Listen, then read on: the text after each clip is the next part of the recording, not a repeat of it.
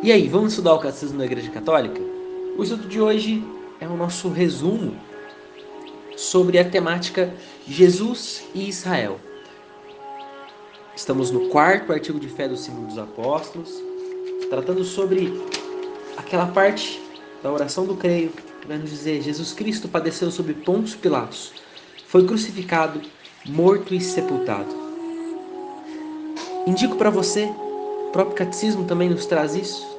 Retome Mateus 5, versículo 17 até o 19, para compreender aquilo que nós vamos revisar a partir do número 592. Jesus não aboliu a lei do Sinai, mas a cumpriu.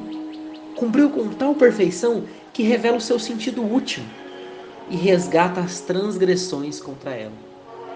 Falamos, além de Jesus e a lei, também sobre Jesus e o templo Jesus venerou o templo, subindo até ele nas festas judaicas de peregrinação. Amou com amor zeloso esta morada de Deus entre os homens.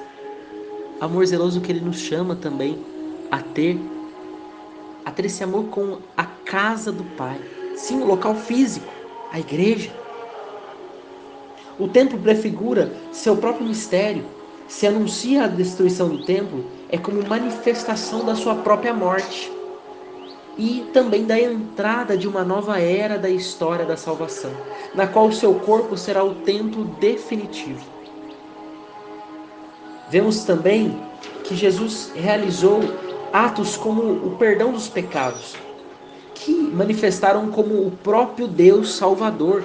E aqui nós podemos tomar João 5,36, que esclarece claramente, literalmente com a palavra esclarece, mas tenho maior testemunho do que o de João, porque as obras que meu Pai me deu a executar, essas mesmas obras que faço, testemunham a meu respeito que o Pai me enviou. Então aqui, claramente dizendo, ele se manifesta como Deus Salvador.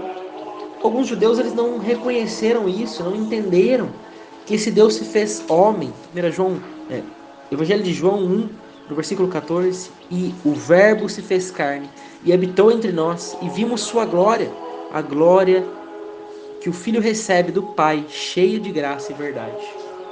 Não entendendo isso, e vendo nele um homem que se faz Deus, julgaram-no blasfemo. É a partir daí que nós vamos entender e estudar o terceiro, o segundo tema dentro desse artigo de fé.